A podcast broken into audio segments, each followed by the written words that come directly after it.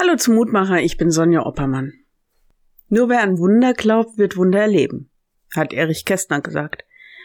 Es fällt uns nicht mehr so leicht, an Wunder zu glauben oder sie sogar zu erbitten, auch in der Theologie nicht. Alles muss erklärbar sein, für alles soll die Logik herhalten. Heute lerne ich, wer an Gott glaubt, darf auch an Wunder glauben. Zumindest sollen wir offen dafür sein, dass da jemand ist, der über den Dingen steht auch über den Naturgesetzen, denn er hat sie ja erschaffen. Die Bibel ist durchzogen von Erzählungen, wie Gott für sein Volk, für seine geliebten Menschen Wunder tut.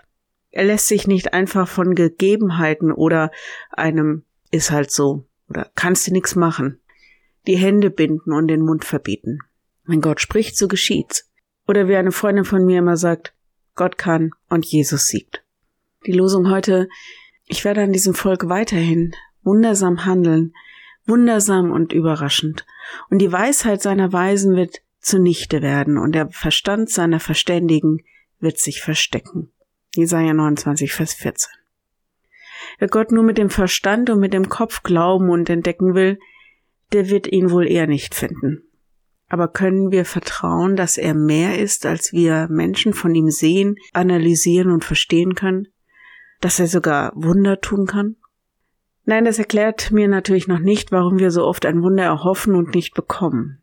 Aber zumindest für mich stelle ich auch fest, dass ich mich ziemlich oft mit dem abfinde, was man mir an vermeintlichen Fakten erklärt und ja, dass ich darüber vergesse, dass er mehr Möglichkeiten hat, als ich nur erahnen kann.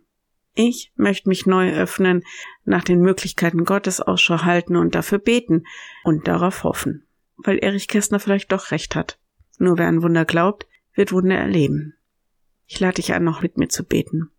Ja, lieber Herr, du weißt, wie oft unser nüchterner Verstand über alles geht und damit jegliche Wunder schon erledigt sind, bevor wir überhaupt auf sie hoffen. Wir bitten dich, dass wir dich als lebendigen Gott erleben dürfen. Der Gott, der genau heute unseren Tag und unser Leben bestimmt. Wir bitten dich für diejenigen, die heute besonders ein Wunder brauchen. Und wir denken da gerade an all die Menschen in den Erdbebengebieten, in den Kriegsgebieten, und all diejenigen, die mit aussichtslosen Diagnosen in den Krankenhäusern liegen. Ich weiß nicht, welche Wunder wer braucht, aber sie alle brauchen dich. Und wir bitten dich, dass du aus deiner Fülle herausgibst, was an Hilfe, an Kraft, an Heilung, an Wundern geschehen soll, damit Menschen erkennen, dass du der lebendige Gott bist. Offenbare dich als der, der lebt und liebt und handelt. So segne alle und uns auch. Amen. Morgen ein neuer Mutmacher. Bis dahin. Bleib behütet. Tschüss.